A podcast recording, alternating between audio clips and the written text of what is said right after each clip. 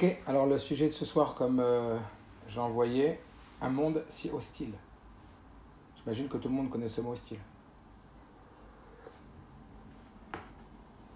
Alors le pose la question et demande pourquoi, euh, pourquoi est-ce que le monde nous paraît si inadapté? Est-ce que vous entendez bien, c'est bon?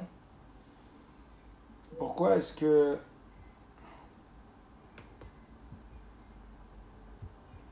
le monde nous paraît si inadapté à la mission pour laquelle Akadosh Borou nous met sur terre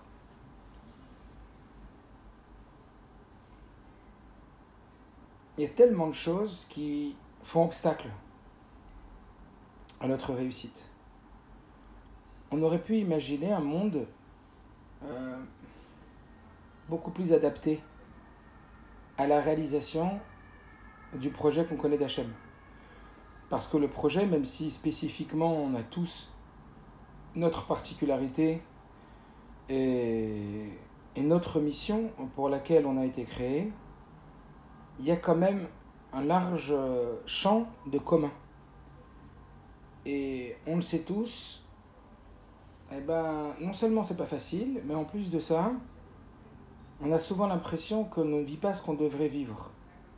Ou plus exactement, ce qui aurait été euh, beaucoup plus adapté à notre euh, mission afin de la réussir. Et comme on sait que un père, lorsqu'il donne une tâche à réaliser à son enfant, eh ben, il organise toute cette tâche pour qu'elle soit réalisable. Et donc, on est en droit de se poser la question, et c'est très important de se poser cette question, pourquoi le monde, il nous paraît si inadapté? Alors, j'espère ou je me demande si vous avez déjà réfléchi à cette question, ou peut-être aussi que vous avez déjà étudié des choses là-dessus, et que ce n'est pas quelque chose qui est nouveau. En tout cas, c'est euh, l'idée de, ce soir. D'abord de réfléchir au pourquoi, et ensuite d'essayer de trouver des, d'abord le, sens, et ensuite d'essayer de trouver euh, les raisons euh, qui ont fait que ce monde est si inadapté, et, pour, et donc des solutions concrètes pour pouvoir arriver à, euh, la réalisation, à la réalisation de notre mission. Voilà ce que ce soir on va essayer de réfléchir ensemble. Alors vous allez me dire pourquoi ce soir? Pourquoi Quel rapport avec euh, ces temps-là aujourd'hui?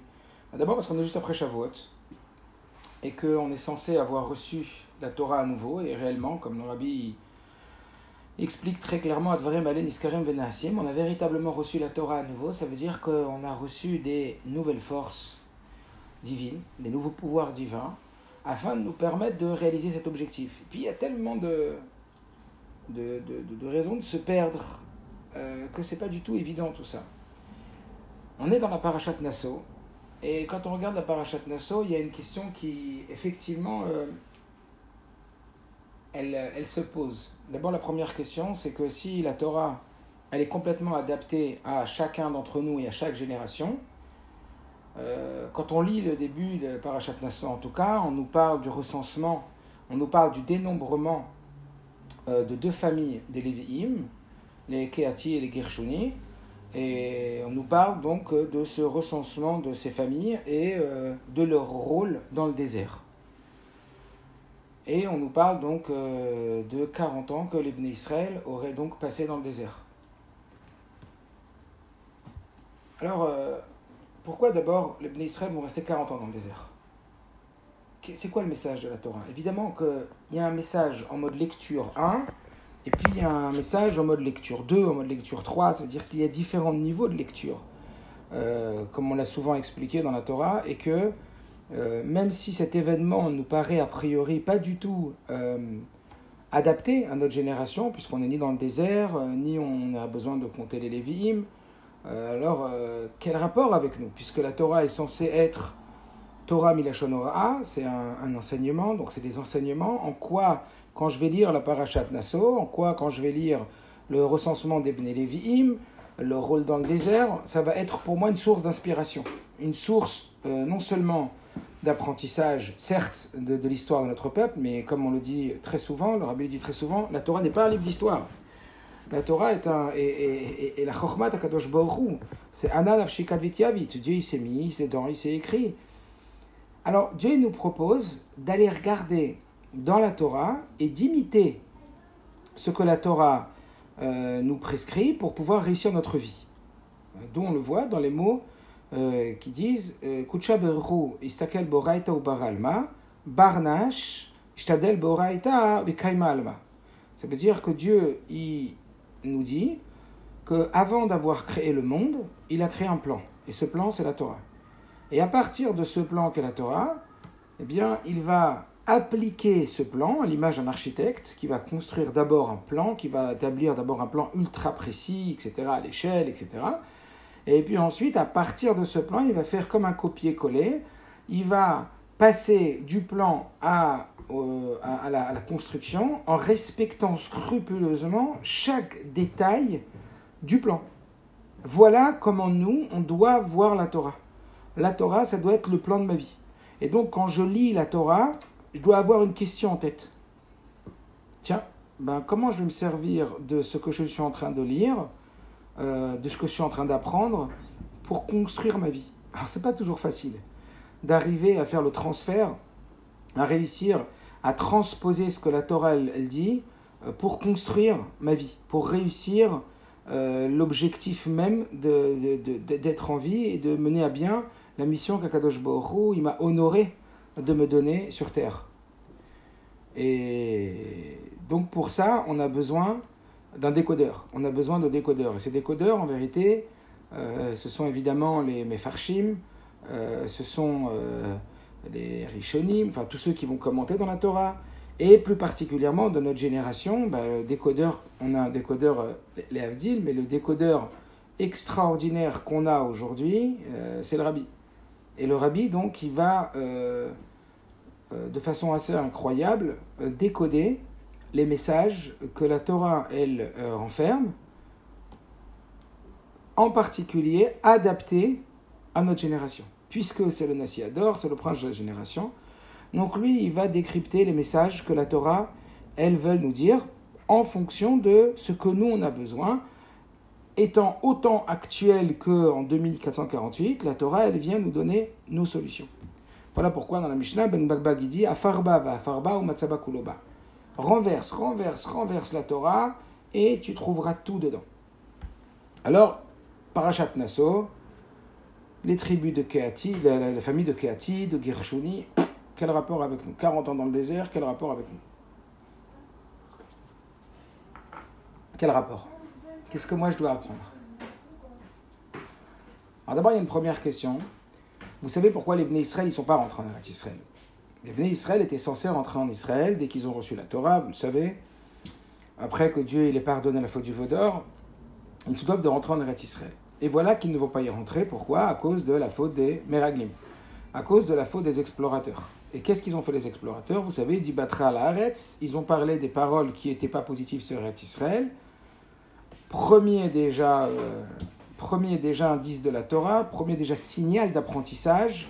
Attention, Mida Keneged Mida. Akadosh Baruch il agit avec nous dans le monde avec la stratégie qui s'appelle Mida Keneged Mida, ce qui signifie mesure pour mesure. C'est-à-dire que tout ce qui va se passer dans notre vie n'est en réalité que la conséquence de nos agissements. Dieu dit, vous avez mal parlé de la terre, eh bien vous n'y rentrerez pas. Ça sera la génération d'après. Donc en réalité, il nous indique déjà, il nous signalise déjà cette idée que attention à ce que tu dis, attention à la perception que tu as de la chose, parce qu'en fonction de ta perception, en fonction de ce que tu dis, en fonction de ce que tu vis, je vais te le faire vivre. Je vais t'amener à concrétiser ce que toi tu dis de la chose ou tu vis de la chose.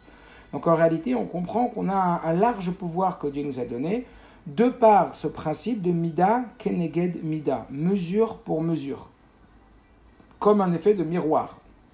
Alors voilà que les Israël, ils vont pas rentrer en Eretz Israël pendant 40 ans, La question, elle reste tout autant présente. Pourquoi 40 ans errer dans le désert? Pourquoi Akadosh Borou, sachant qu'il ne nous ferait pas rentrer en Eretz Israël, il nous a pas effectivement euh, placés dans une ville, un pays, un endroit où on était 600 000, euh, que les hommes déjà, il nous aurait fait siéger dans un lieu de, résidence et on aurait passé là-bas 40 ans, en attendant que cette génération, euh, ben, elle quitte ce monde et puis que la génération d'après puisse rentrer en Eretz Israël. Donc première question, pourquoi ont-ils erré 40 ans dans le désert? C'est sûr que ce n'est pas uniquement parce qu'ils ne pouvaient pas rentrer en Israël, sinon Kadosh aurait pu les mettre dans un village, dans une ville, dans une grande ville. Deuxième question, se demander euh, pourquoi on parle de recensement des Lévim. Pourquoi cet effet, quand on nous parle de la tribulation dans le désert, on nous parle euh, de cette tribu des Lévim, de, des Kéati et des Gershon Quel rapport? Et pourquoi les compter d'abord? Quel rapport avec le fait de les compter? Alors, euh, sur ça, l'Admourazaken, elle explique dans l'Écoute Torah, une œuvre que vous connaissez pour certains d'entre vous certainement, dans le Chassidut, il dit qu'en vérité, c'était pas que pour euh, ne pas rentrer en Eretz Israël que les Bnei Israël vont errer 40 ans dans le désert, évidemment. En réalité, l'Admorazaken, il nous explique, on est juste la porte, excusez-moi.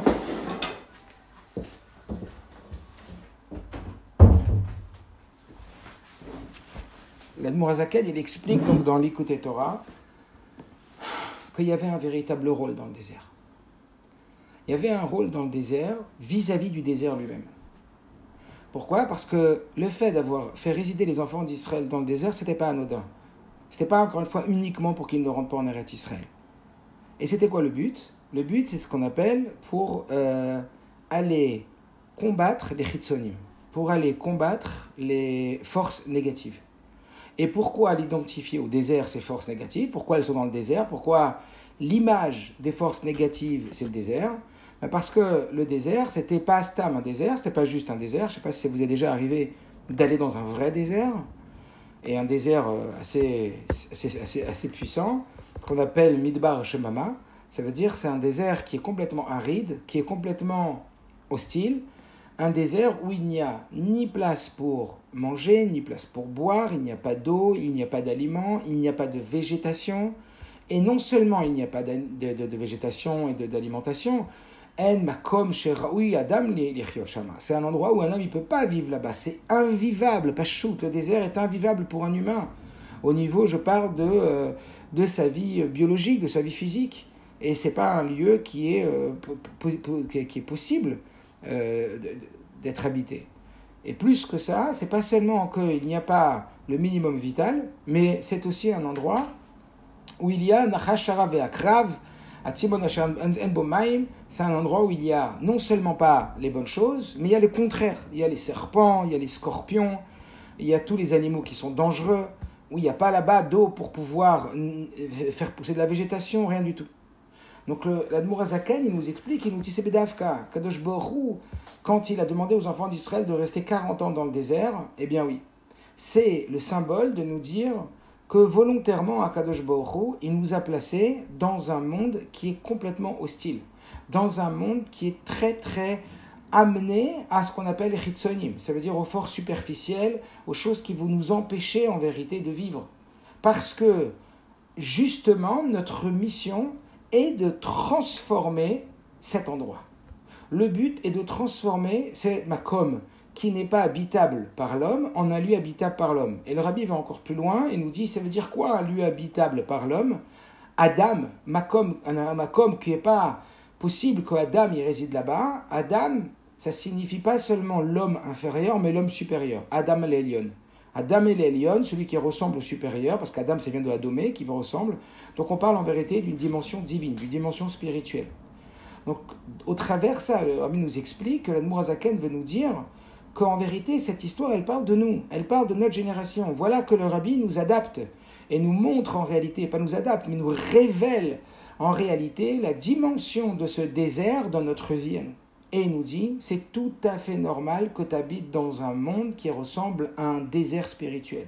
Un désert spirituel, ça ne veut pas dire uniquement qu'il n'y a pas d'enthousiasme, d'aspiration, il n'y a pas d'événements qui vont forcément nous attirer vers la spiritualité, au contraire que vers la matérialité, mais pas que.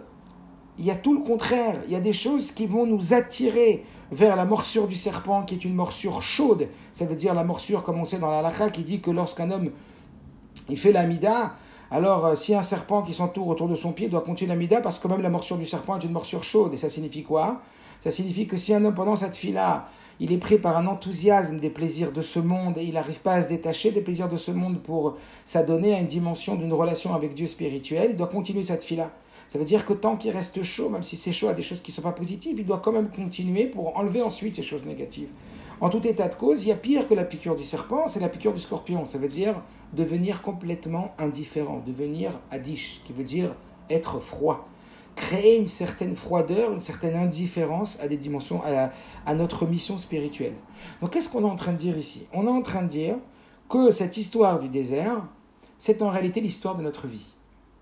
Et la Torah nous informe que nous allons rentrer dans un monde désertique, un monde spirituellement désertique.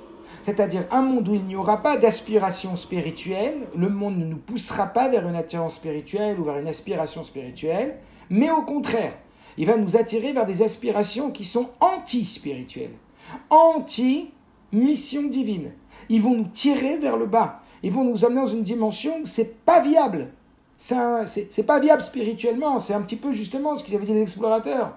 Ils avaient dit on peut pas rentrer en Eretz Israël parce qu'en Eretz Israël on ne pourra plus, on devra travailler, etc. Ça va pas être viable.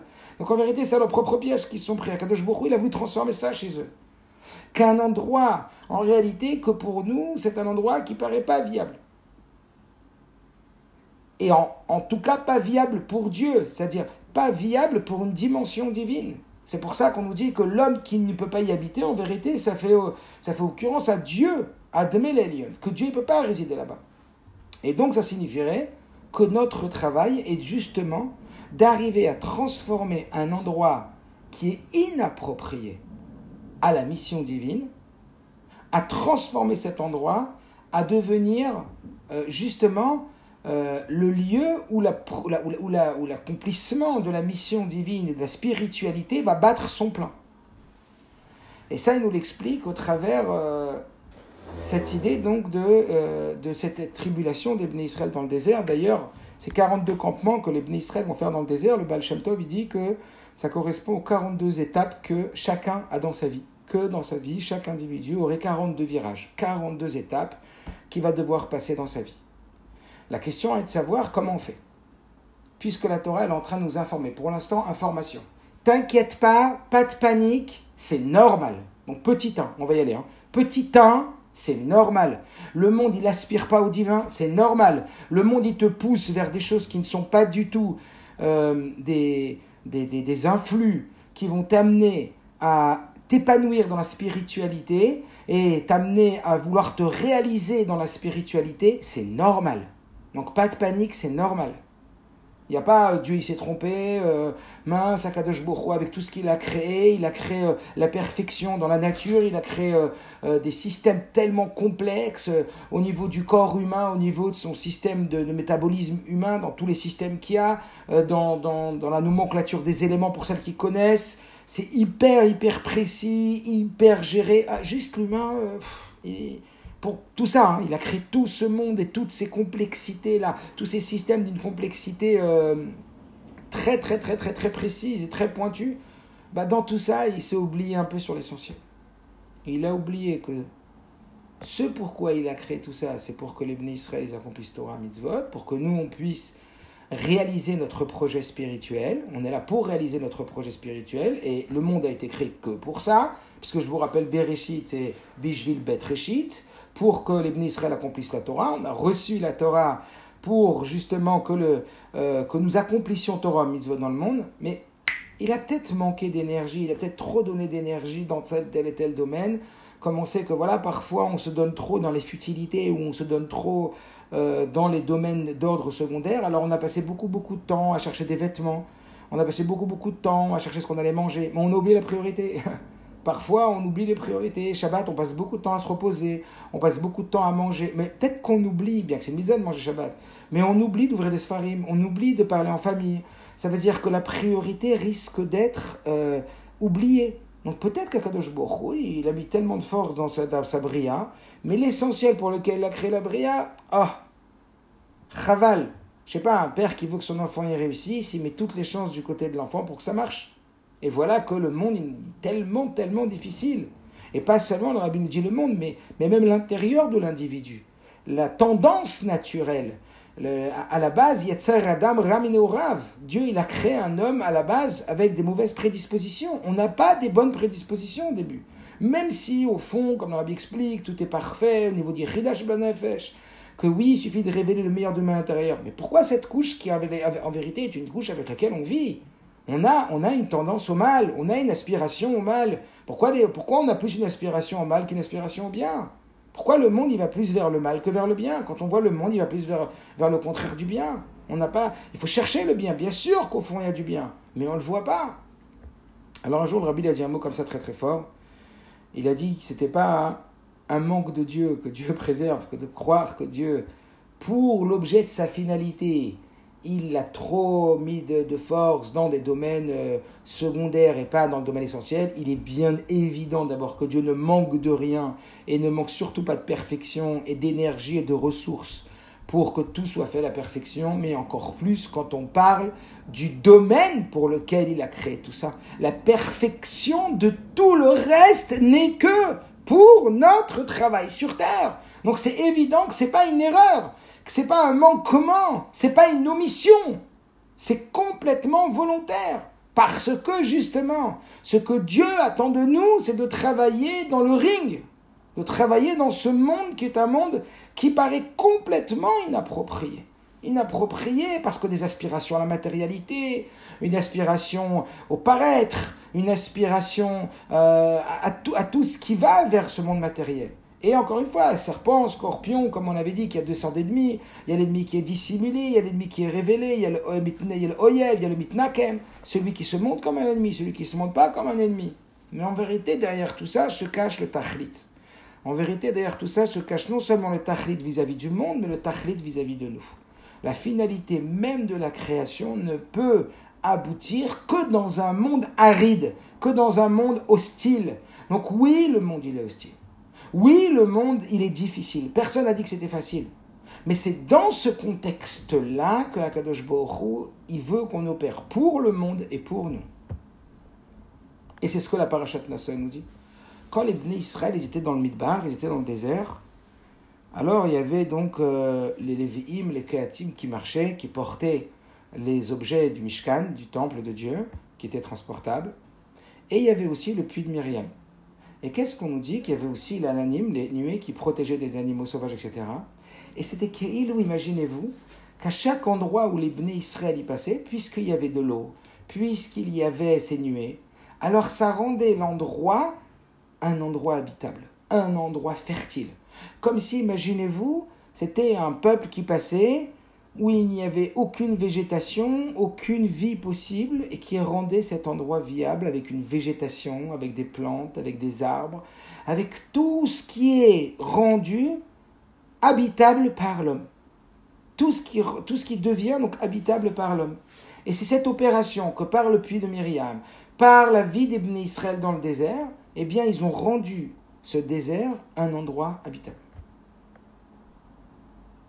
Et en vérité, comme on l'a compris, la parabole à cela, c'est un endroit habitable pour l'homme. Comme on l'a dit tout à l'heure, l'homme c'est qui? C'est Akadosh Baruch Un endroit habitable pour Dieu. Ce qu'on appelle donc Dirabatartoni. Ça nous explique un petit peu le sens de ce que ça veut dire quand à chaque fois on dit que Dieu il veut qu'on lui fasse une demeure sur terre. Précisément dans un endroit qui est complètement inverse à celui de la décision divine, de l'intérêt divin. Donc encore une fois, ce premier message de se dire ne, t'interroge pas sur un certain manquement de Dieu, sur le fait d'avoir créé un monde inapte à la Torah, c'est précisément dans un monde qui paraît complètement hostile et inadapté à la Torah que Dieu y veut que tu accomplisses sa volonté. Et donc, bonne nouvelle, il s'est pas trompé. Tu sais, quand voilà, il y a des gens qui ont des problèmes de shlom elle me dit, une femme, elle m'a envoyé un message hier, elle m'a dit, euh, j'ai une seule question, pourquoi je me suis trompé de mari? Pourquoi je me suis trompé de mari? C'était sa question. Alors nous, on pourrait se dire à Dieu, pourquoi tu t'es trompé de monde?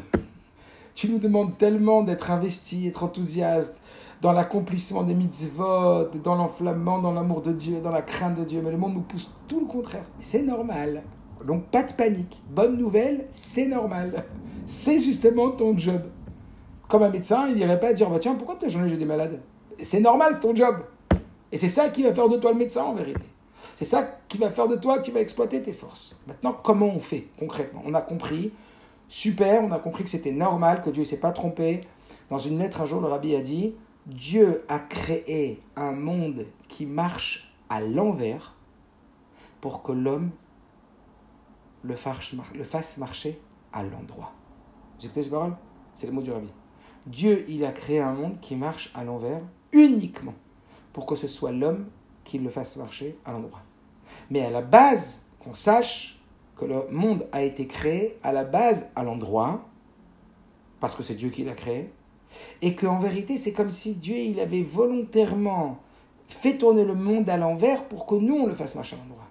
C'est-à-dire qu'à la base, tout est parfait. Donc cette imperfection à nos yeux qu'on va voir dans notre quotidien, qui va faire qu'on va avoir des miodes veikuvim, qu'on va avoir des, des obstacles, qu'on va avoir des difficultés, qu'on va avoir un yetzerara, qu'on va avoir des attirances vers le mal, qu'on va avoir des moments de faiblesse, des moments de désespoir, des moments où on va se dire mais c'est trop lourd, on n'y arrivera jamais. Comment on va faire dans un monde avec tout, tout ce qu'il comporte, dans un monde qui ne nous tire pas du tout vers le haut, ce monde il nous tire vers le bas constamment. C'est normal, c'est pour ça que tu as été créé. Donc le fait de décider, le fait de définir et de se dire, tiens, ben, si c'est ça qu'Akadosh Baruch veut, ce qui me paraissait anormal est en réalité normal, eh bien, ça va complètement changer notre perception des choses. On va, si vous voulez, on va plus du tout percevoir et interpréter la difficulté comme on l'interprétait avant. Avant, la difficulté, c'était une source d'impossibilité. Maintenant, la difficulté, j'ai compris que si c'est Dieu qui l'a créé et que je suis sur un monde pour transformer cette difficulté, c'est que non seulement c'est sûr qu'il n'y a pas d'impossibilité, mais c'est évident qu'il y a possibilité. Et que pas seulement il y a possibilité, mais que c'est là tout l'objectif.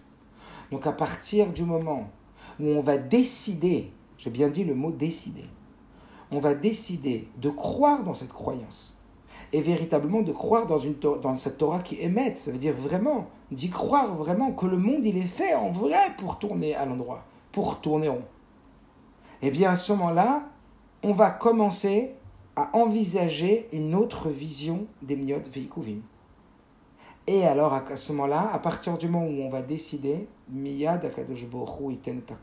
Immédiatement, n'oubliez jamais ce principe. Quand on décide Akadosh Borou, il nous donne les forces. Quand tu décides véritablement une chose, Dieu donne les forces pour réaliser notre dessein. Voilà pourquoi, par exemple, on prend des achlatot. La on nous dit que quand on prend une bonne décision, au moment où on prend une bonne décision, Akadosh Borou nous donne les moyens, les forces et même le salaire de l'accomplissement de cette décision. Au moment où on a pris la décision. Et pas au moment où on accomplit et où on tient la décision. À tel point que le dit que même si après on n'a pas tenu la décision, on gardera le salaire et Akadosh Borou il s'arrangera pour nous faire travailler autrement pour avoir une légitimité dans ce salaire. Et ça, on l'apprend d'une Gemara. Et ça, on l'apprend d'une Gemara que la Gemara elle dit dans Ta'anit qu'à l'époque, on empêchait les Juifs de faire des jeûnes. Pourquoi? Parce que lorsqu'il voulait, euh, l'empereur, euh, émettre un décret contre les Juifs, qu'est-ce qu'il faisait? Eh bien, ils établissaient un décret. Un décret d'empêcher les juifs de jeûner, parce qu'ils savaient que quand les juifs y jeûnaient, ils touchaient Dieu, et que grâce à ça, le décret il ne se réalisait pas. Donc ils empêchaient les juifs, ils avaient un décret d'empêcher le jeûne. La Gemara dit dans Tanit. Qu'est-ce qu'ils ont fait les bénis Israël?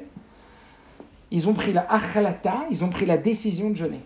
Et le, la Gemara dit là-bas, et le fait qu'ils ont pris la décision de jeûner, à ce moment-là, Dieu il a donné toutes les forces que le décret y parte non seulement les forces, mais aussi le salaire, donc la décision est partie. Et après que la décision soit terminée, alors là, ils avaient la possibilité, c'est ce qu'ils faisaient, de rattraper le jeûne qu'ils n'avaient pas pu faire. Est-ce que vous comprenez? De là, on voit la puissance de la décision. C'est non seulement une force humaine de décider. Il n'y a rien qui tient devant la volonté, il n'y a rien qui tient devant une décision ferme. Mais aussi dans une dimension ésotérique, dans une dimension spirituelle, dans une dimension qui transcende complètement la matérialité. La décision, elle va nous donner le netinat kohar, comme il est écrit dans les chazal, la balle est taer, mais ça est Quelqu'un qui vient se purifier, on va l'aider d'en haut Abal et Taer, Misaïn, Otomelemala. Donc le premier point, c'est bonne nouvelle, c'est tout à fait normal, cette hostilité du monde et cette inadaptation du monde à ce qui est a priori le projet de ma vie. Donc déjà, je me calme. Calm down, pas de panique, c'est pas moi, c'est normal qu'il y a du mal rempli dans le monde et qu'à l'intérieur de moi aussi, il va falloir que je fasse ce travail à l'intérieur de moi. C'est tout à fait normal, donc je m'accepte tel que je suis pour l'instant. Je ne me culpabilise pas, je ne me rejette pas. Adraba, je m'accepte tel que je suis et je sais que j'ai été créé pour ça. Donc, il y a fait mes odes et c'est ça qui va, comme on va le voir après, me permettre d'aller relever, chercher des forces à l'intérieur de moi que jamais j'aurais été chercher s'il n'y avait pas eu euh, ce défi, cette difficulté, ces miot vim qui vont me permettre d'aller chercher, de révéler la meilleure partie de moi. Alors ensuite, on nous dit que maintenant, très bien, euh, cette idée-là, le rabbi nous la ramène au travers les Bnei Lévim. Pourquoi? Parce que Rambam dit que tout celui qui veut devenir un Lévi, ça veut dire celui qui veut être investi pour le service de Dieu, aujourd'hui il le peut. Rambam dit comme ça. Et donc à partir de là, on comprend pourquoi les Bnei Lévim, et précisément Kehat et Gershoni dans la paracha. Pourquoi? Parce que quand on cherche justement à euh, réussir euh, cette transformation, quand on cherche à réussir justement à ne plus voir euh, ce monde comme un monde qui est inadapté dans son fort intérieur, mais qui est soi-disant inadapté, pour que nous, on en tire justement euh, cette substantifique moelle et qu'on transforme et qu'on montre cette adaptation et qu'on le révèle un monde habitable, un désert habitable, comme on l'a dit, à chaque fois que vous allez dans un endroit du désert, ça devenait euh, un oasis. Donc, Aldererze, ça, ça se faisait d'Avka par la tribu de Kehat et de Gershoni. Et rabbi dit, pourquoi Kehat et Gershoni? Il dit parce que Kehat et Gershoni, ils sont aussi dans une symbolique très forte qu'en réalité, un homme, il doit savoir qu'il doit en permanence mener un combat double. Il y a un double combat à mener. Le combat, il n'est pas unique, il est double. Le combat, il est dans le mode Kehat et dans le mode Gershon. C'est quoi le mode Kehat et le mode Gershon? Eh bien, il nous dit que au travers leur nom et au travers leur rôle dans le désert, on voit précisément quel était leur mission et quelle est en vérité la représentation de notre mission à nous pour arriver à transformer le désert rempli de serpents et de scorpions en une terre habitable pour admettre les lions, pour le Créateur et donc pour le dévoilement de ma chère, ce qu'on cherche à euh, réaliser. Et ce que Dieu attend de nous et ce pourquoi Dieu il a créé tout ce qu'on connaît et ce qu'on ne connaît pas. Parce que c'est bien pour ça qu'il a créé tout ça. Depuis les pays les plus grands et les plus sous-développés jusqu'aux pays les plus développés, jusqu'aux pays les plus riches, jusqu'aux gens les plus riches, jusqu'aux gens les plus pauvres, jusqu'à la, petite brindille d'herbe dans notre jardin, tout, tout, tout, Quand on regarde ça, on se dit waouh, quel enjeu. Eh bien, de cet enjeu-là, de cette situation-là, pourquoi Kehat et Gershoni? Parce que le rabbi nous dit qu'il y a, comme je vous l'ai dit, un double travail, comme vous le savez. Le double travail, c'est le avoda de Sourmera, et Asetov. Sourmera et Asetov. En permanence, on doit être en mode combattant sur le Sourmera et sur le Asetov. C'est-à-dire qu'il y a une disposition à la négativité qu'il va falloir combattre et chasser, et une positivité qu'il va falloir amplifier. C'est-à-dire amplifier son bien et rejeter son mal. Comme je crois que j'avais dit à un cours des jeunes filles, Moins par moins, ça fait plus, et plus par plus, ça fait plus. Pour, pour aboutir au positif, il faut être méchant avec le mal et gentil avec le bien. Il ne suffit pas que d'être gentil avec le bien, mais il faut aussi être méchant avec le mal. Parce que si on sait pas être méchant avec le mal, alors le mal, il va prendre le pas et il va nous transformer en personnes qui peuvent être des fois très très gentilles et des fois très très mauvaises. Donc en réalité, pour atteindre l'objectif ciblé, il va falloir être aux aguets et être conscient, être vigilant à savoir que c'est normal qu'on a du mal en nous. C'est normal qu'il y ait un mal et qu'il ne faut pas se jeter la pierre. Au contraire, il va falloir apprendre à travailler sur ce mal. Il va falloir le repousser. Il va falloir euh, faire un avoda particulier. Et ces deux sortes de travaux qui sont sourmera homme, c'est-à-dire avoir suffisamment de, d'abord, de, comme de vigilance, mais aussi de, de discernement. Avoir du discernement pour nous permettre déjà de, percevoir le mal qu'il peut y avoir chez moi. Et comment je vais réussir à m'en éloigner de ce mal. Et de discerner aussi là où sont mes points forts et là où sont mes aptitudes ou mes dons, parce que oui, on a tous des dons, on a tous des aptitudes particulières, et de quelle façon je pourrais donc euh, développer au maximum mes dons. Et ça, donc, c'est représenté par Kehat et Gershon. Pourquoi? Parce que rabbi nous dit, Gershon, son rôle, c'était quoi? C'était de porter tout ce, qui est tout ce qui sont les tentures, ce qui recouvre le Mishkan. Et donc, ça signifie quoi? De devoir placer autour de soi un bouclier. Comme ma, ma et ma gaine quelque chose qui nous protège la tenture, elle vient entourer le Mishkan comme si elle voulait protéger le Mishkan. Donc de la même façon, il va falloir qu'on se protège, qu'on se protège du mal. Et comment on se protège du mal En s'éloignant du mal. Il y a une merveilleuse sikha du Rabbi et plein de des, des de Kodesh qui expliquent comment on va combattre contre notre Yetzirah. Comment on va combattre contre notre mal. Et ce que le Rabbi vient dire, c'est très très fort. C'est qu'en vérité, n'attends pas que le mal il, est suffisamment de proximité avec toi pour le combattre. Combat-le déjà à la racine. Keilou, éloigne-toi beaucoup d'en venir à la faute. Comme il est écrit dans la Mishnah, Ve'en ataba l'idée avera. N'en viens même pas à en venir à fauter. C'est quand on s'approche du bord, et eh ben qu'on tombe de la falaise. Mais quelqu'un qui ne s'approche pas du bord, eh ben il tombera pas de la falaise. Qui joue avec le feu se brûle. Ça veut dire que le rabbi, sa recommandation, c'est quoi? C'est qu'il connaît parfaitement les stratégies du Yetzirara. Donc parfois, on se laisse aller un petit peu. C'est quand on parle un peu de la Shonara, ou quand on va commencer à se laisser aller à, regarder un petit truc sur le téléphone, ou quand on va commencer à, lâcher un peu dans la dans la dans, l'effort dans la tfila, ou dans etc etc. On va commencer à écouter des musiques qu'il faut pas forcément s'en écouter. On va regarder un petit film ou un petit bout de truc qu'il faut pas. C'est là où ça se joue. Rappelez-vous ce que la Gemara dans Sota elle dit. Ein Adam Aver Avera, et là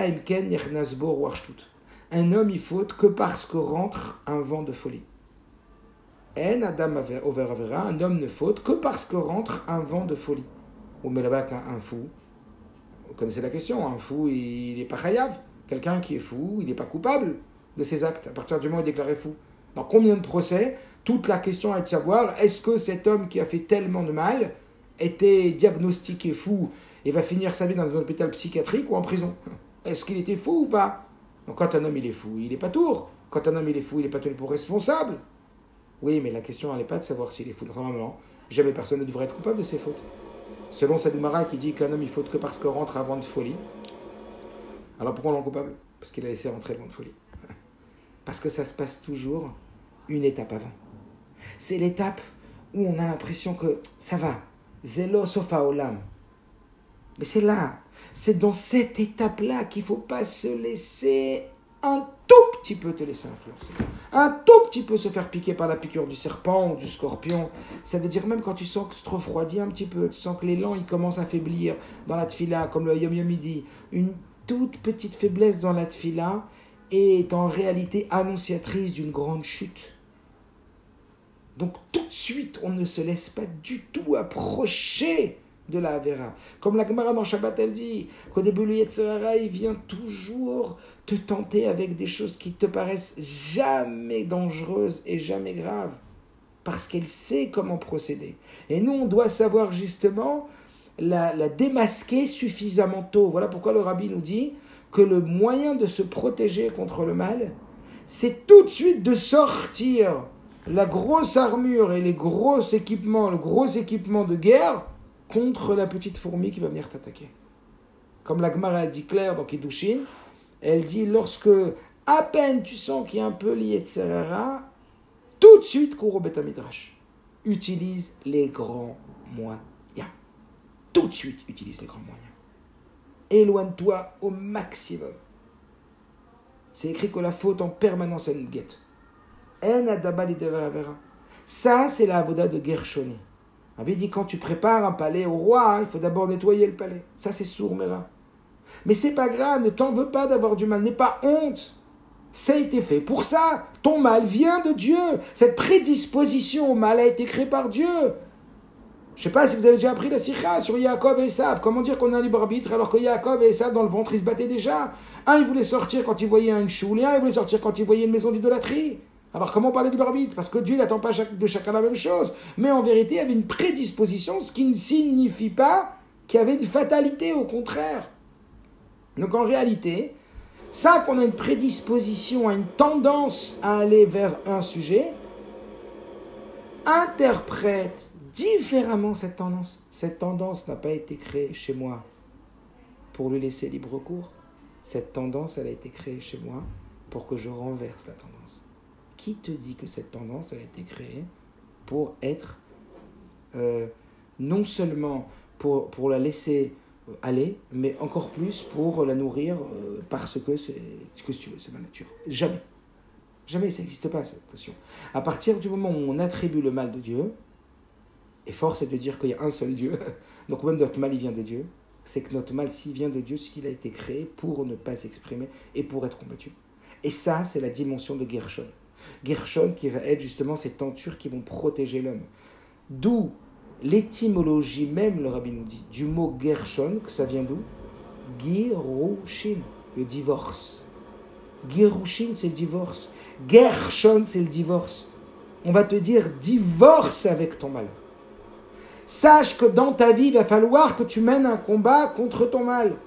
Et ça, c'est la réussite de ta mission. Un peu al Benoni. Ça, c'est la mission c'est le Gershoni qui est en toi. Celui qui va, ben, ouais, effectivement, je, suis émette, je suis honnête, euh, je suis tamime, je sais que j'ai des choses qui vont pas à l'intérieur de moi, je vais travailler dessus. Mais, mais je, comprenez, je me décourage pas, ça on va le voir après, je désespère pas, parce que je sais qu'en vérité, ça a été créé à la base pour être transformé. Est-ce que vous comprenez? Quand une chose, elle vient, une, prédisposition mal, elle est là, et que tu sais pas qu'elle a été créée pour être transformée, alors bien sûr que tu peux être dépité peut baisser les. Mais tu sais qu'elle a été créée, elle a été amenée par ton entraîneur sur le ring pour être combattue. C'est évident que c'est ça mon job. Donc panique pas, donc altitièche. Et ça, on va le voir tout de suite sur un autre Nekuda.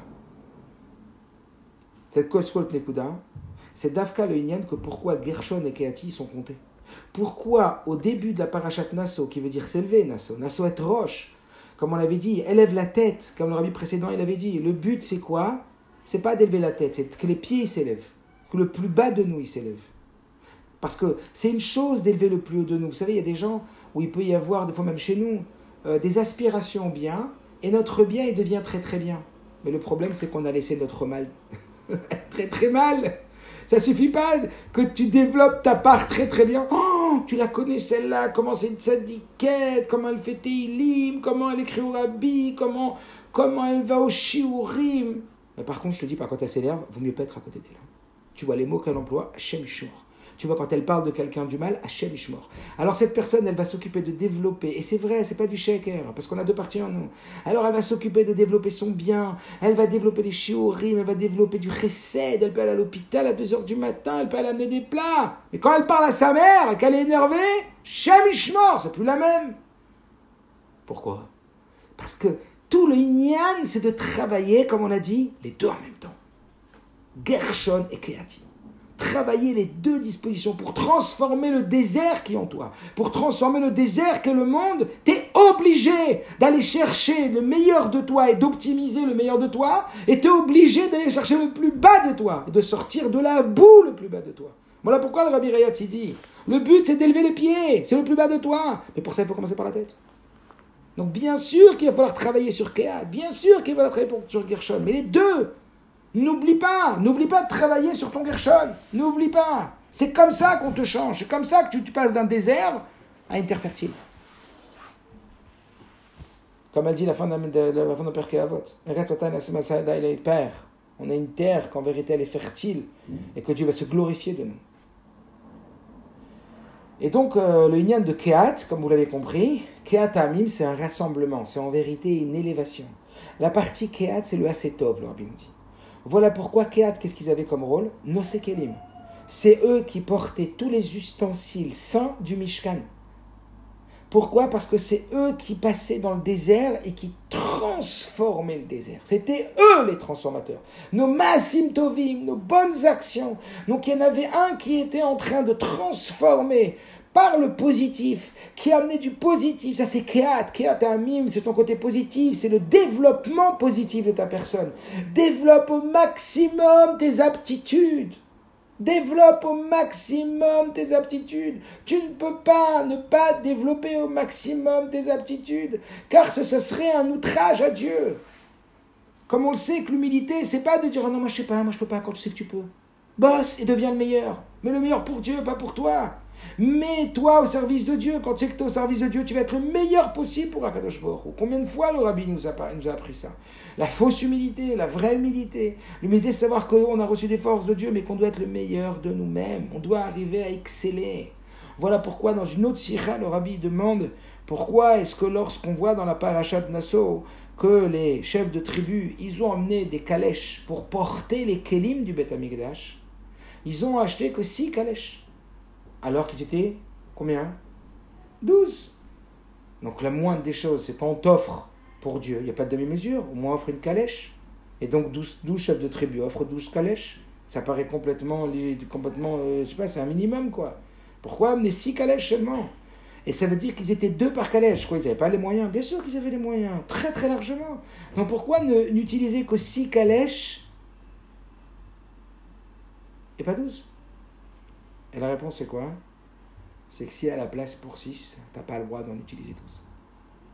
Puisque les poutres du Mishkan, tout ce qui, avait, qui devait être porté par des calèches, à part les ustensiles eux-mêmes du Mishkan, qui devaient être portés, comme on l'a dit tout à l'heure, par la tribu de Kehat, eh bien, tous ces ustensiles-là, ils rentraient parfaitement dans six calèches. Donc, si ça rentre dans six, tu n'as pas le droit d'en prendre sept, ni huit, ni neuf, ni dix, ni onze, ni douze. Ça veut dire quoi Le rabbi sur cette sira, il explique que Dieu te demande d'optimiser à fond tes capacités. Dieu nous demande d'optimiser à fond nos capacités. D'ailleurs, quand le rabbi définit ce qu'est la liberté, je ne sais pas si j'en ai déjà parlé, la liberté, dans le véritable sens de la liberté, c'est pas de faire ce qu'on veut.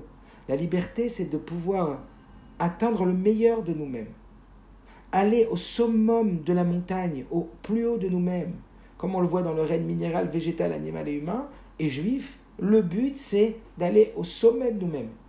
Pour le végétal, le sommet de sa capacité, c'est de pousser. Donc dès que tu lui donnes tout ce qu'il faut pour pousser, il est libre. Dès que tu lui enlèves ce qu'il faut pour pousser, il devient, il devient, il devient pas libre.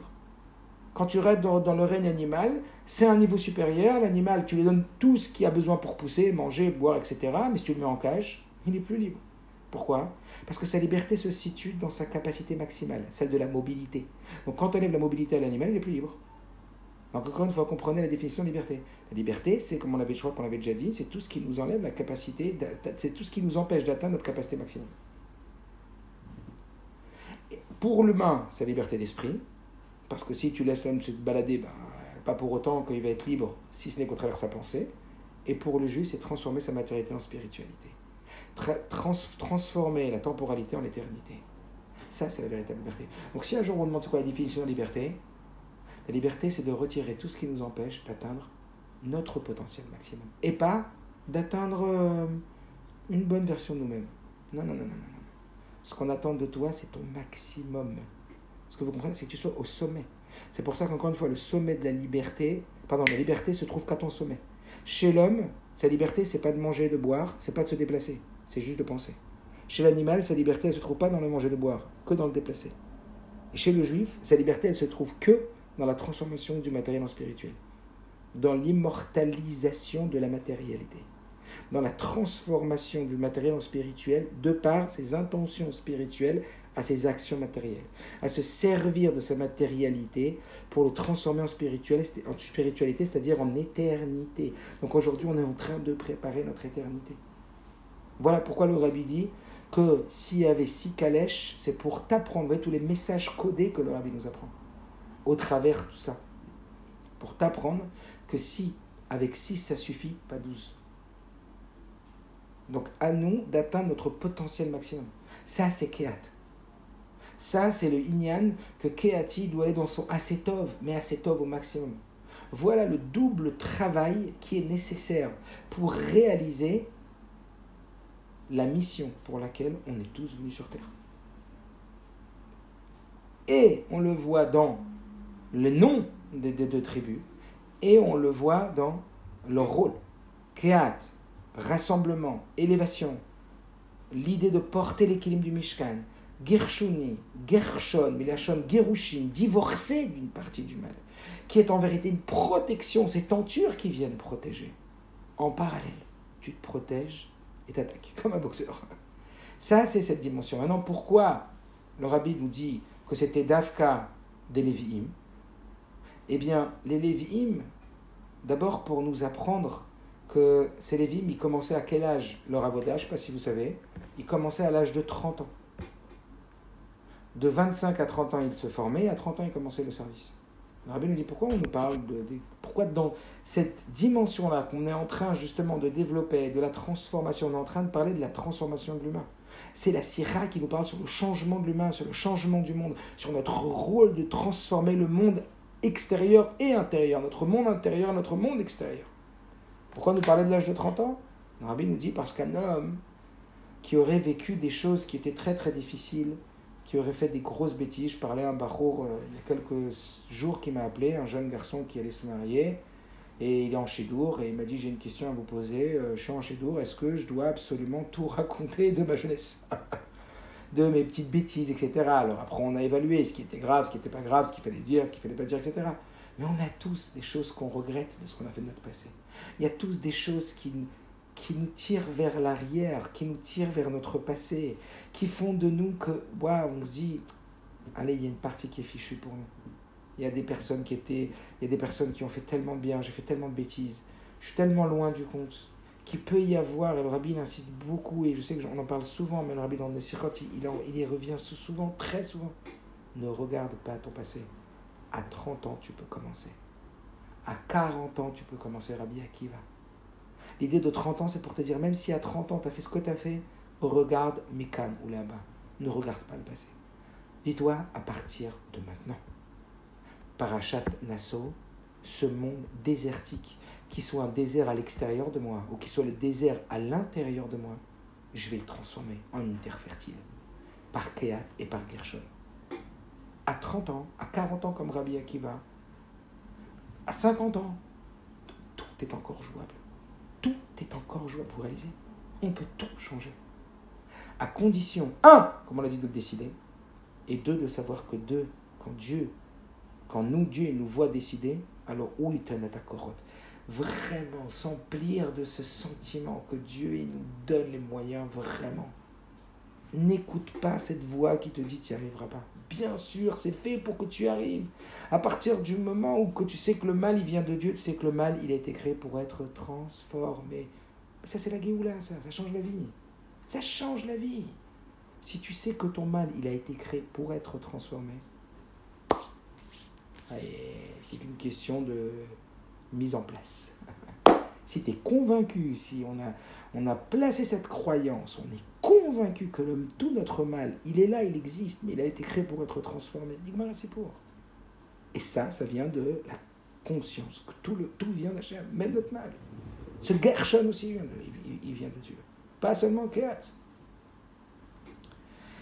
Et donc maintenant, pourquoi nous parler de ce recensement? Pourquoi au terme de ce recensement des Lévi'im, on commence Nassau, on commence ce voyage dans le désert qui est en vérité encore une fois, comme je dis, Dieu Baal Tov, ces 42 campements dans le désert, c'est quoi?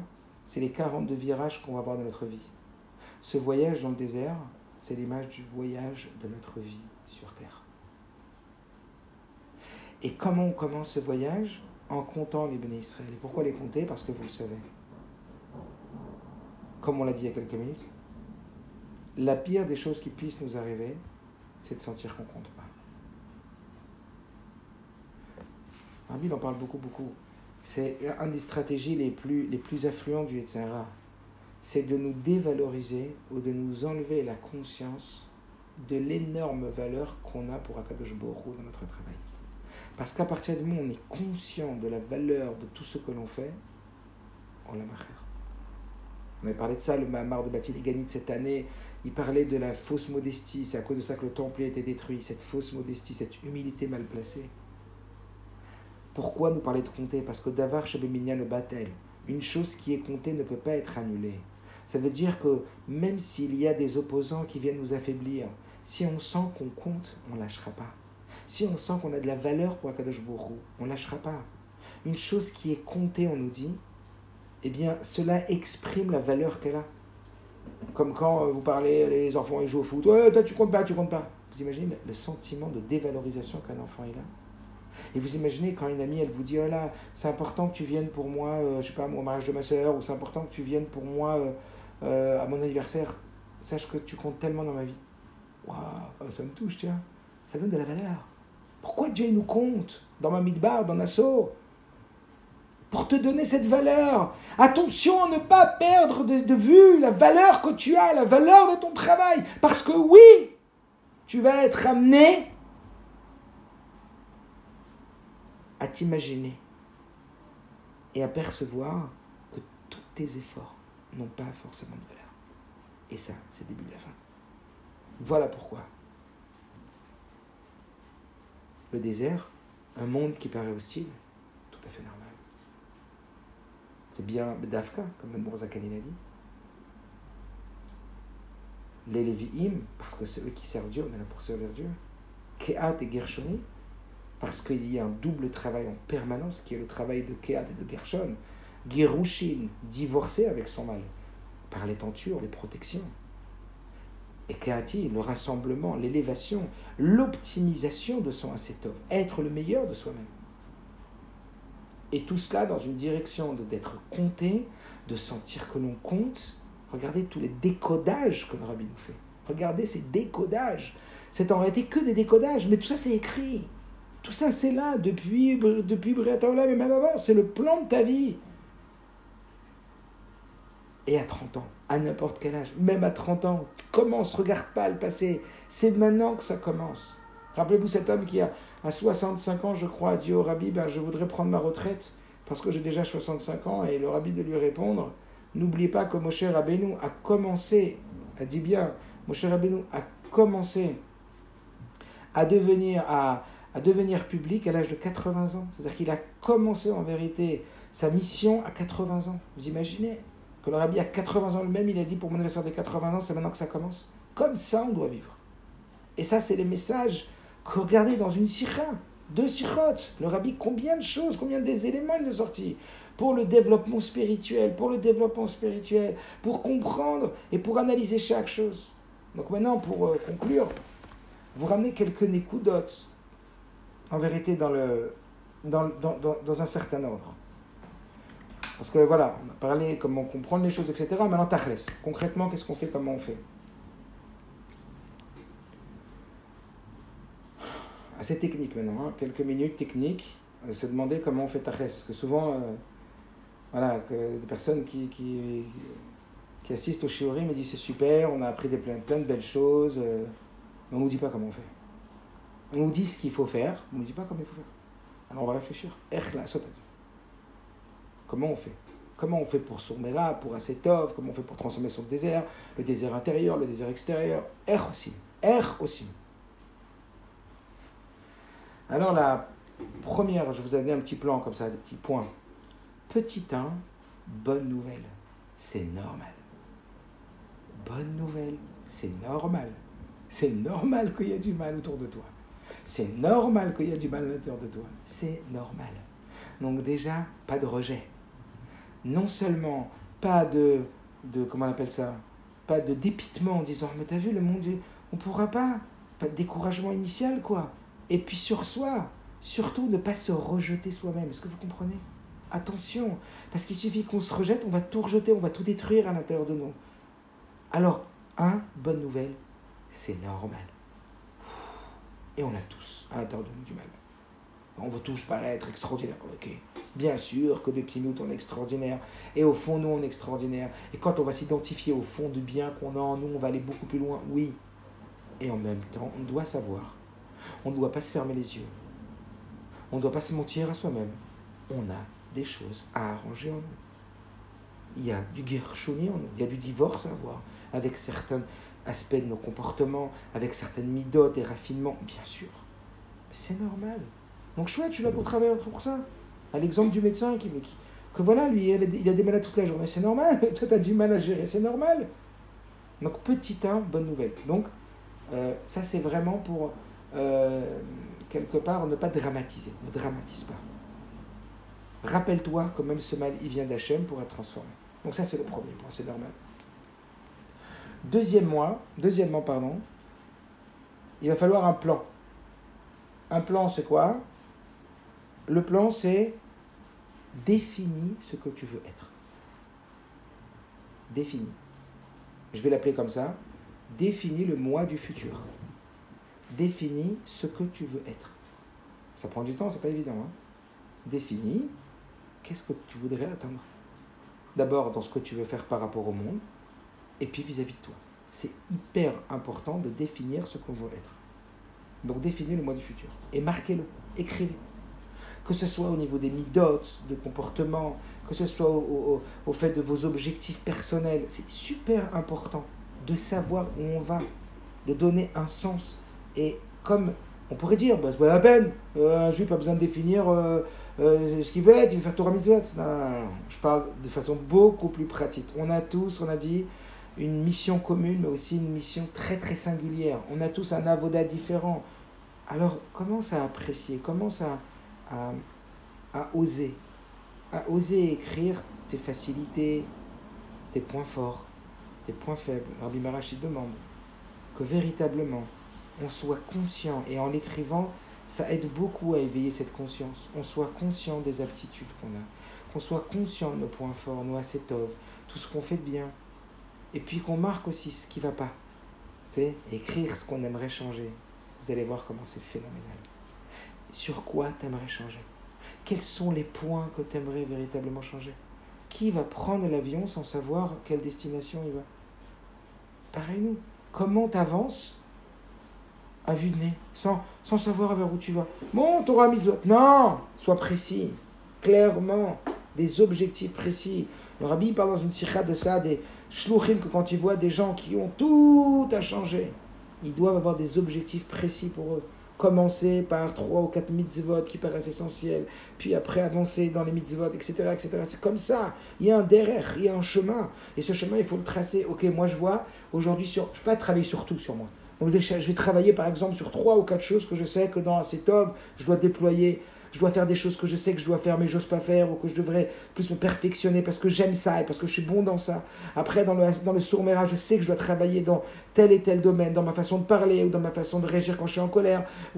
Et je vais chercher des outils pour ça et après on va voir. Mais avant, avant déjà décide. En faisant un petit bilan. Décide de ce que tu veux. Décide de comment tu vas changer ton midbar. Comment tu vas travailler. Donc premier point, on a dit, bonne nouvelle, c'est normal que le monde y soit hostile. Deuxième point, décide ce que tu veux, décide ce que tu veux atteindre, décide quel veut, qui, ton moi du futur, tu voudrais devenir. Comment tu voudrais être quand on te met en colère? Comment tu voudrais être maître Comment tu voudrais être quand il y a telle et telle situation? Comment tu voudrais être quand il y a des situations où tu serais, aurais tendance à désespérer, à pas croire que tu vas réussir, etc., etc. Troisième point, c'est comme on l'a dit, sache bien que le combat sera double. Ne te leurre pas, n'oublie pas que tu as toujours, c'est en permanence ces deux, ces, deux travaux en parallèle à mener. Tu dois élever le plus haut de toi et élever le plus bas de toi aussi. N'oublie pas le plus bas de toi. Toujours. Ah, Sourmera, c'est top. Sourmera, c'est top. Être en permanent dans Gershon Keat. Pour que ça marche. Comprenez ce que je veux dire? Parce que quand va dire, oh là avec tout le bien que j'ai fait dans ma vie, avec tout ce que j'ai fait comme Massim Tovim, eh ben, tu vois où j'en suis aujourd'hui? Ah ouais, peut-être que tu as travaillé coton assez top et tu pas travaillé sur Sourmera. Et gens, ils vont vous dire, euh, je suis devenu religieux et je suis hyper frou, mais je fais plein de mitzvot. Mais mon couple, ça va pas du tout. D'accord, mais eh, est-ce que tu respectes ta femme? Est-ce que tu n'es pas violent? Est-ce que tu n'es pas agressif? Est-ce que tu t'injures pas? C'est-à-dire que comprenez que parfois, il y a tsasraro bfcedo, comme la Mishnah dit. On perd le salaire à cause des, erreurs qu'on commet. Donc on peut être, devenir bien meilleur dans notre bien, mais si on ne sort pas le mal de notre mal, ça va rattraper le bien. Donc un, bonne nouvelle, c'est normal. Deuxièmement, définis ton mois du futur, clairement. Troisièmement, sache qu'il va, falloir travailler les deux domaines en parallèle. Travailler sur l'optimisation de ton bien et sur le rejet de ton mal. Quatrième point. Quatrième point. Après avoir défini ce que tu veux devenir, est-ce que tu sais que tu dois faire, enfin, ce que tu sais que tu veux devenir, après il faut mettre en place une stratégie. C'est pas parce que, comprenez, c'est pas parce que tu as décidé ce que tu veux être que tu vas l'être forcément. Donc il faut une mise en place. Comment je vais faire? Qu'est-ce que je vais faire maintenant? Et pour ça, il va falloir. Donc cette mise en place, c'est quoi? C'est comme un petit programme. Ok, donc je m'arrête et je me demande comment je vais faire. Ben, il faut que j'apprenne. L'apprentissage. Il n'y a pas où aller. Il n'y a pas où aller. Vous voulez changer, ça commence par de l'apprentissage. Vous voulez transformer votre désert, on veut transformer notre désert, c'est de l'apprentissage. À nous et aux autres. Hein. On ne peut pas changer qui que ce soit, ni soi ni les autres, si on ne sait pas comment on fait pour changer. Donc il y a un apprentissage obligatoire. Apprentissage au travers de la formation, apprentissage au travers de l'étude de la Torah, au travers du renforcement de la connaissance. D'abord, d'abord, et dans ce point-là, beaucoup. Pour changer, il faut beaucoup un petit peu ne te changera pas. Est-ce que vous comprenez ça? Un petit peu ne te changera pas. Il en faut beaucoup. Rappelez-vous cette histoire du Rabbi Marash, que le Rabbi Marash disait il y a trois choses qui changent un homme l'alcool, l'argent et la chassidoute. Il y a trois choses qui changent un homme l'argent, l'alcool et la chassidoute. Seulement, en ce qui concerne l'argent et l'alcool et la chassidoute, le point commun, c'est que pour changer, ça ne suffit pas qu'il y en ait un peu plus que d'habitude. Il en faut beaucoup plus que d'habitude. Ça veut dire qu'une personne qui gagne une euh, un certain salaire, et puis qui est augmenté de 10-15%, son train de vie ne va pas changer Mais si d'un salaire, il passe à 10 fois son salaire, il gagnait 2000 euh, euros par mois, et là d'un coup, il gagne 20 000 euros par mois, et eh bien là, sa vie, elle va changer, son train de vie va changer. Pareil pour l'alcool. Une personne qui boit un petit peu d'alcool, il reste le même quand tu vas boire beaucoup d'alcool. Quand tu vas boire le vin, le secret va sortir. Il faut boire beaucoup d'alcool pour changer. Et enfin, la chassidoute, la connaissance. C'est beaucoup de connaissances qui vont changer. C'est pas un peu. N'attends pas avec un petit cours par-ci, par-là. Alors oui, je n'ai pas dit non, je n'ai pas dit qu'il faut pas le faire, ce petit cours. Mais ne sois pas déçu parce que tu n'as pas changé, parce que tu as étudié un petit peu. Il faut beaucoup. Et ça, c'est dans n'importe quel domaine. Tu veux vraiment changer, il faut beaucoup. Alors, la différence qui entre l'alcool et le, et l'argent et la chassidoute, c'est que l'alcool et l'argent, ils te changent superficiellement, alors que la chassidoute, elle te change profondément, elle te change pour, pour de vrai. Oui, évidemment. Mais cette nekuda, de comprendre que n'attends pas à devenir expert. Nous, on attend que, voilà, on va devenir expert, on va savoir comment faire parce qu'on a écouté un cours sur la colère. Mais pas du tout mais pas du tout, il va falloir explorer, il va falloir approfondir. Tu es quelqu'un de, de, violent, ou tu es quelqu'un de nerveux, ou tu es quelqu'un d'agressif, ou tu es quelqu'un d'anxieux, ou donc tu n'arrives pas à avoir du bitachon, tu n'arrives pas à avoir des mounas. Mais c'est pas une heure, c'est pas deux heures, c'est pas trois heures, c'est pas quatre heures. Toi, tu crois que tu arriveras jamais, mais si, c'est juste que tu n'as pas les bonnes doses. Il va falloir mettre de la dose, de la dose d'apprentissage. Il faut la remplir, cette tête. À bord Le puits, il est vide, il n'y a pas d'eau. S'il n'y a pas d'eau, pourquoi? Si déjà il est vide, c'est sûr qu'il n'y a pas d'eau. Vous connaissez la réponse. La crabe, les serpents des scorpions. Quand le puits est vide, en plus, il y a du mal. Il faut que ta tête, elle soit remplie. Il faut se remplir. Et pas besoin de dire, ouais, mais moi, je connais pas bien les C'est pas vrai. Aujourd'hui, il y a tellement, tellement de, de textes dans le domaine que l'on cherche, de l'apprentissage, de la formation, et comme on l'avait dit à un cours de jeune fille, je crois, et même avec les femmes, on avait dit que le rabbi disait qu'un homme, il doit savoir qu'il a toutes les forces pour réussir, et que même s'il doit aller chercher des techniques dans la médecine, etc., il doit y aller. Mais savoir qu'en vérité, comme le rabbi parlait à un psychiatre, dit, sachez que vous, vous êtes là pour les aider à changer, même s'ils ont viscéralement des problèmes comme de la violence, de la kleptomanie, de l'agressivité, euh, de la dépressive, de la dépression, ce que vous voulez. Mais en eux, qui sachent qu'ils ont reçu des forces accrues pour changer. Crois en toi, crois que Dieu, il a mis toutes les forces pour transformer ce désert. Ce désert, ce désert, ce désert. Il n'empêche qu'il faut beaucoup apprendre. Donc dans la stratégie, il faut d'abord mettre, on était au quatrième point, la stratégie, il faut d'abord et avant tout dans cette stratégie savoir qu'on doit se remplir de connaissances. On ne peut pas avec un ou deux doliprane soigner des virus qui sont forts. On ne peut pas, quand on prend un traitement antibiotique, s'arrêter au deuxième jour. Ça prend du temps. La Torah, elle dit 40 jours. Pourquoi les 40 jours euh, de Elul jusqu'à Tishri, jusqu'à Yom Kippour? Parce que c'est en 40 jours qu'on va commencer à changer. En 40 jours, mon cher Rabbeinu, il a changé la donne. 40 jours, tu travailles. C'est pas que 40 jours, c'est beaucoup plus. Mais déjà dans un système où on va travailler tous les jours, on va travailler d'abord par la connaissance. Se remplir, être en formation. Après, évidemment que la connaissance, elle n'est pas suffisante. C'est quoi en vérité? Tout à l'heure, quand je parlais de, de, se donner une direction, vous vous rappelez, définir ton moi.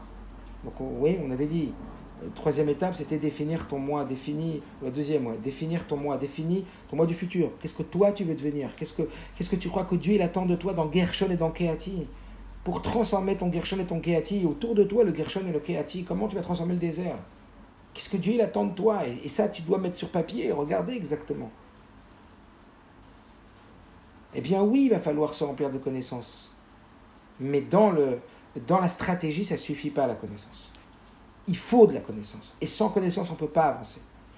Dans un premier temps, il faut de la connaissance. Mais ensuite, il faut beaucoup, beaucoup de mise en application. Ça ne suffit pas de savoir. Il faut répéter et il faut faire. C'est alors je parlais avec un ami et je disais, c'est assez incroyable comment on est formaté, comment nos habitudes, elles sont fortement ancrées, et comment il ne suffit pas de savoir là où on veut aller, mais le fait d'aller revoir, revoir, de répéter, bien c'est ça qui va nous changer véritablement. Alors bien sûr qu'il faut la bonne direction, bien sûr qu'il faut l'inscrire, mais après, il faut avoir de l'autodiscipline. Est-ce que vous comprenez? Quand tu as, fait une formation, quand tu as appris des lettres du rabbi, où le rabbi te dit comment on contrôle la colère, comment on contrôle euh, nos aspirations à des choses qui ne sont pas forcément positives, à la mélancolie, au désespoir, à la peur, à l'angoisse, ou comment on contrôle, au contraire, comment on, contrôle notre ego, notre gava, comment on contrôle, etc. Ou alors comment on avance dans nos côtés positifs. Ça suffit pas d'avoir lu les de Kodesh, d'avoir lu les lettres, d'avoir appris. Il faut tout ça. Mais après, il faut mettre en application et il faut être autodiscipliné. Quand on sait qu'on va se faire un programme dans la journée. Moi, combien de fois je fais des programmes dans la journée, mais je ne les regarde pas dans la journée Quoi ça sert? Vous prenez, c'est la connaissance, mais elle doit être au service de l'accomplissement. Donc il doit y avoir une autodiscipline. J'ai fait un programme, je le regarde. Et moi, c'est un travail colossal de regarder mon programme. De faire un programme, j'ai compris que c'est quoi qu'il arrive. Comme, je ne sais pas combien de fois on l'a dit, Dieu il a commencé à créer le monde en créant un programme. Yom Rishon, Yom Sheni, Yom Shlishi. Ça, ça veut dire, Rabbi Marash dit que la réussite, elle commence par un programme. Mais après, il faut le regarder et le suivre, ce programme. C'est encore une autre paire de manches. T'as appris, t'as appris. Le rabbi t'a dit comment faire.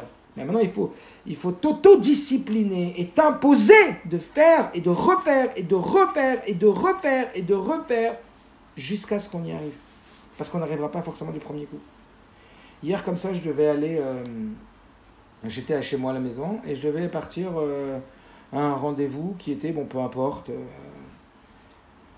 rue Réaumur, Sébastopol. Alors, comme je sais qu'il a pas mal de voitures qui arrivent, etc., je suis en scooter, mais j'ai mis mon euh. J'ai mis le Waze, j'ai marqué l'adresse et tout. Et comme j'étais en train de penser à autre chose, je me suis rendu compte que je ne suivais pas le Waze. Alors, je suis arrivé je savais que je vais passer par la rue Armand Carrel, je m'arrête devant la mairie au feu rouge et je rigole. Je me suis fait rire tout seul. Je dis, tiens, c'est incroyable. J'ai mis le Waze pour me dire, il m'a dit de passer d'abord par la Jaurès. Ben non, j'ai pris mon chemin habituel. Je prends la rue Manin, j'ai pris la rue Manin, je n'ai même, même, pas calculé le Waze. Alors que c'est moi qui ai mis le Waze pour voir comment j'allais arriver plus vite. Mais pas ça, j'étais pris par autre chose. Je n'ai pas regardé le Waze.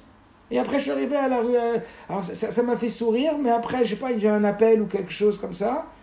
Et après, j'ai continué le courage jusqu'à la, semaine Fabien. Alors là, j'étais bluffé par moi-même. J'ai dit, purée, c'est incroyable, tu as un GPS, tu as mis une adresse, tu as, défini un objectif. Comprenez le, sens de ce que je veux dire en vérité. Des fois, tu as mis un objectif, tu t'es dit précisément ce que tu voulais de ta journée, tu as fait un programme. Mais si tu pas été bête et discipliné, j'aime pas le mot bête, mais tu pas été discipliné, mais ça sert à rien, ton programme et, tout ce qu'on a dit, ça sert à rien. Alors c'est pas grave, au contraire, je me suis fait sourire, je me suis dit waouh, allez, à partir de maintenant, je suis la route. Donc c'est pas la première fois, c'est pas la deuxième fois que j'ai suivi la route, mais c'est la troisième fois.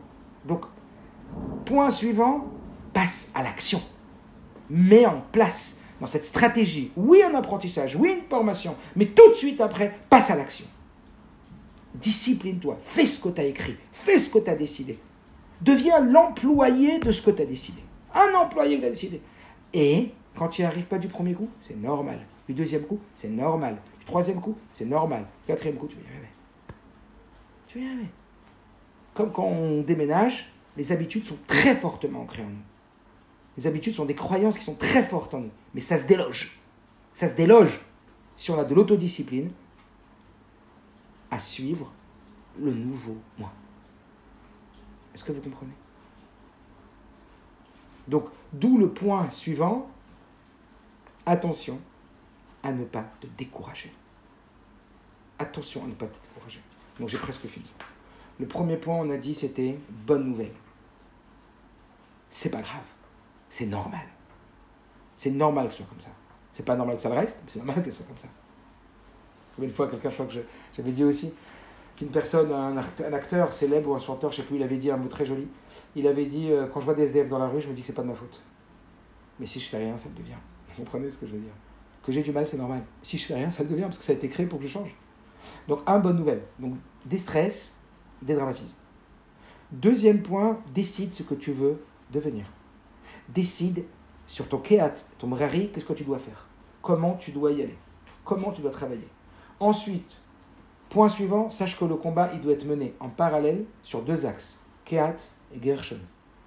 Troisième point, sache bien qu'il va falloir maintenant que tu établisses une stratégie. Dans cette stratégie, il va falloir, petit 1, te former, te remplir de connaissances, et ensuite passer à l'action suivre ton GPS. Passer à l'action et suivre ton GPS. Ça veut dire pas seulement définir ce que tu veux, mais passer à l'action et avoir de l'autodiscipline pour devenir ce que tu sais ou ce que tu attends de devenir pour transformer ton désert. Passer à l'action.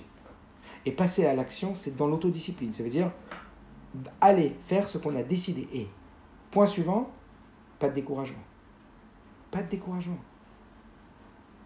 Pas de découragement, c'est bien des 30 ans dans le désert.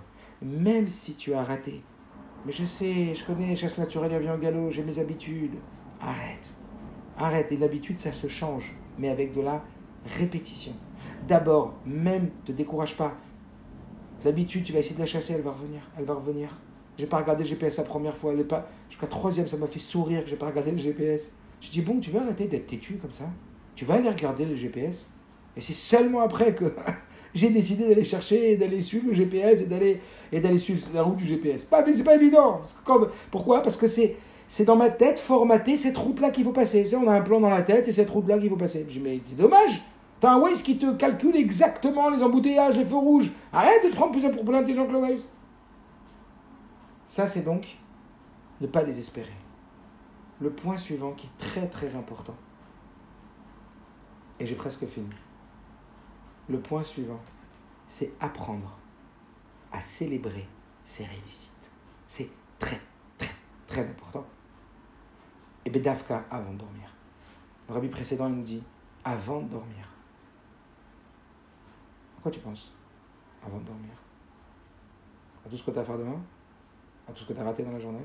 C'est soit avant de dormir, tout ce qu'on restera, tout ce qu'on a mal fait, tout ce qu'on est contrarié, tout ce qu'on regrette, tout ce qu'on n'a pas dit, je peux rentrer moi au lit après dire oh, mince, pourquoi je leur ai dit ça comme ça? Oh, pourquoi je leur ai pas dit ça? Mince, j'ai oublié ça. Vous savez ce que je commençais Non. Le soir avant de dormir, c'est ultra important. Et je crois que certaines des jeunes filles, j'ai déjà lu cette lettre du rabbi, rabbi précédent, apprécie toutes les réussites. Célèbre tout ce que tu as réussi à travailler. Même des petites choses dans les minutes.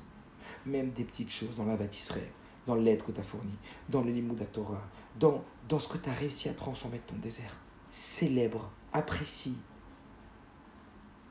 C'est très, très important pour la dimension de se sentir capable de faire mieux demain. Que toute la nuit, on va s'endormir avec cette idée qu'on a réussi. Et la réussite, elle amène à la réussite. Sentir, c'est pas se, se, remplir de gava et de ishout. Bien au contraire, on aurait pu penser que non, avant de dormir, on doit qu'on a mal fait, on doit faire vidouille. Pas du tout. Avant de dormir, on doit célébrer toutes ces réussites. Avoir tout ce qu'on a fait de bien, tout ce qu'on a fait de positif, tout ce qu'on a réussi dans la journée. Et ça, ça va nous donner un élan que pendant toute la nuit, notre inconscient, il va travailler sur nos nouvelles capacités, sur nos nouveaux, sur nos nouveaux champs de possibles. On va exploiter et étayer nos champs de possibles pour pouvoir faire mieux demain. Parce que le but, c'est pas de se rejeter. Le but, c'est de réussir. Et pour réussir, il faut faire mieux que la veille. Et pour faire mieux que la veille, il faut savoir qu'on a déjà réussi ce qu'on a réussi. Donc, célébrons ce qu'on a réussi avant de dormir. Je vous dis, oh, le rabbi précédent dit ça, je l'avais déjà dit, je sais. Et un, psychiatre, professeur dans des recherches très très fortes en psychologie positive, c'est incroyable, j'ai vu ça, qu'il a dit cette même Nekuda du Rabbi Rayatz en 2020, après des études énormes, il a dit l'exercice le plus bénéfique pour la, pour, pour l'état positif, pour euh, l'altruisme, pour aider les autres, pour être dans un état d'être positif, etc., c'est avant de dormir penser à trois choses positives qu'on a réussi à faire ou qu'on a eu dans la journée. Fou, Rabbi Rayat, il disait ça, euh, Yud bet tamuz, tavreshpe quelque chose. bon, enfin, c'est pas chidouche, mais comprenez ce que je veux dire. Comment on doit. Aujourd'hui, la médecine, elle arrive, je sais pas combien d'années après, avec des, des tonnes et des tonnes de. Aujourd'hui, parce qu'ils arrivent à, à, faire des, des imageries, des imageries euh, du cerveau, etc. Donc, voir que c'est des expériences qui ont été faites sur des milliers de personnes à qui on a demandé de penser avant de dormir à telle et telle chose. Ils ont vu les métabolismes changer intérieurs des, des, des, réactions chimiques se, se, se, former. Vous comprenez ce que je veux dire? En vérité, dans la Torah, on a tout. C'est mâche quand on dit que la Torah, c'est le plan de la réussite, Béhémet, c'est le plan de la réussite. Et on a un rabbi extraordinaire. Je sais pas quel, mot, quel adjectif ne diminuerait pas le rabbi pour nous dire toute la avoda. Regardez dans une sikhab ce que le rabbi dit. Et enfin, la dernière chose, dernier point, c'est le secret des petits pas. C'est le secret des petits pas. Je ne vais pas trop développer parce que voilà, il est tard, et 33 secret des petits pas, c'est ne sous-estimons pas chaque petit pas. Toutes les grandes routes qu'on fait, on marche 10 km, 20 km, c'est qu'avec des petits pas. La réussite, le rabbi le dit, peu à peu on divorce avec notre mal. Kol pruta o pruta mitzterefet. N'attendez pas des grands changements, n'attendez pas une grande révolution pour changer, n'attendez pas euh, d'avoir plus d'argent, d'avoir plus de chokma, euh, d'aller dans un séminaire, euh, d'avoir une révélation. Non. Chaque protin, chaque petite chaque petit effort, c'est lui qui nous sauve et qui nous change complètement. Ces deux petites histoires que j'ai déjà racontées, que je raconte maintenant pour finir. La première, c'est celle de cet homme qui passe devant le rabbi, qui dit au rabbi qu'il a un déficit énorme en Eretz Israël, dans des mosdot, dans des institutions. Et le rabbi dit Votre problème, c'est que vous donnez trop d'importance aux gros donateurs fabriquer des tzedakot et placer les dans tout Israël. Vous allez voir le résultat. Quelques années, il passe après devant le rabbi et il dit au rabbi que pas seulement son Mossad il est remonté, mais qu'il a fondé quatre Mosdot. Il a dit J'ai été bluffé par la force des petites pieds jaunes. Ça veut dire qu'il a, il a fabriqué je ne sais combien de milliers de tzedakot qu'il a diffusé dans toute Eretz Israël et ça lui a ramené des sommes colossales. Les petites choses, chaque petit effort, chaque minute, chaque petite chose, elle va, chaque petit effort qu'on va faire, chaque petit pas, c'est lui qui va nous emmener au plus haut. Et la deuxième histoire, c'est Dramenel Footerface, qui un jour, il a entendu d'un, d'un russe qui était en goulag avec lui, que c'est un homme grenouille, et que son rôle, c'était d'aller prendre des épaves, des bateaux qui étaient des épaves, et de les remonter à la surface pour aller utiliser tous les matériaux qu'il y avait sur le bateau. Et il mettait pour ça un anneau à l'avant et à l'arrière, et ces anneaux-là, ils permettaient de remonter l'épave avec deux bateaux qui venaient remorquer ce bateau et utiliser des millions et des millions de roubles que représentaient les matériaux qu'il y avait dans le bateau. Et lui, il a dit qu'un jour, il a vu que les vieux bateaux, ils étaient rouillés et que donc il n'y avait que la coque avant et la coque arrière qui se levaient quand les deux, quand les deux anneaux se levaient par les deux poulies, quoi, et tout le bateau est resté au fond. Alors qu'est-ce qu'ils ont fabriqué? Ils ont fabriqué un matelas pneumatique énorme à la taille des bateaux et ils ont mis des dizaines de milliers de tout petits crochets dans tout l'espace du matelas et ils descendaient le matelas vide. Ils faisaient ensuite euh, leur travail, ils accrochaient des dizaines de milliers de petits crochets à des milliers de petits endroits sur, le, sur l'épave. Ils envoyaient ensuite une tonne d'air dans ce matelas vide, qui devenait donc ce matelas pneumatique très très rempli d'air, qui remontait à la surface et qui remontait tout le bateau. Remendel, en sortant du goulag, il a dit J'ai compris que comment on remonte une épave à la surface par des milliers et de milliers de petits crochets, par le milliers et milliers de petites choses, on arrive à se transformer. Alors que Mirza Hashem, notre transformation intérieure, notre transformation du monde extérieur. C'est voilà pourquoi le sens euh, de ce monde qui paraît hostile, qui est en réalité le monde sur lequel Dieu veut dire Batartonim, que ce soit le monde extérieur ou le monde intérieur, qu'on puisse y arriver. Euh, celles qui veulent, si vous voulez que je répète les points euh, que je leur donne, bah, vous me demanderez, je les répéterai. Et que Emirtsa Hachem, ça amène à chacune et à chacun d'entre nous, voilà, qu'on puisse véritablement atteindre la Géoula Petite Vachloma, une Géoula pratique, une Géoula personnelle qui nous amènera à une Géoula Klalit, une Géoula du Ham Israël avec Mashiach Voilà.